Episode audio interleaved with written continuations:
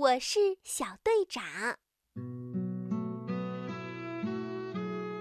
小朋友在院子里玩的时候，捡到了一道杠，他把一道杠别在胸前，呵，多棒的胸针呀！小朋友看到小姐姐放学回来啦，就叫小姐姐往她的胸前看，你看看漂亮吗？谁知小姐姐竟然摇着头说不漂亮。小姐姐还说：“这个一道杠是戴在胳膊上的，谁叫你戴在胸前的？”小姐姐指了指自己的胳膊，让小朋友仔细的瞧了瞧。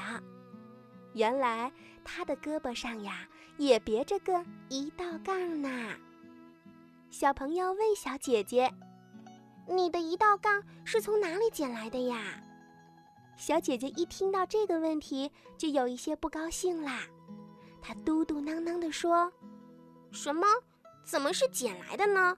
这可是老师发给我的，因为我是班里的小队长，理所当然要带上一道杠。”小朋友没有听懂小姐姐的话，他又问她：“什么是理所当然呀？”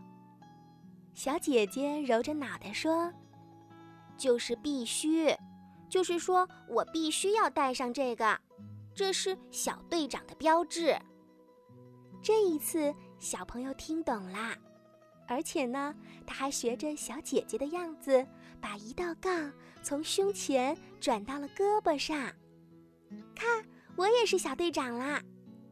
小朋友很自豪地说。小姐姐又开始揉脑袋啦，喂，你不要闹了好不好？你怎么会是小队长呢？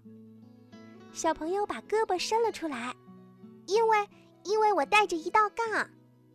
不过小姐姐仍然不愿意承认小朋友也是小队长。小姐姐问他：“你的一道杠是哪来的？”小朋友回答说：“在院子里捡的。”什么？院子里捡的，捡来的可不算数。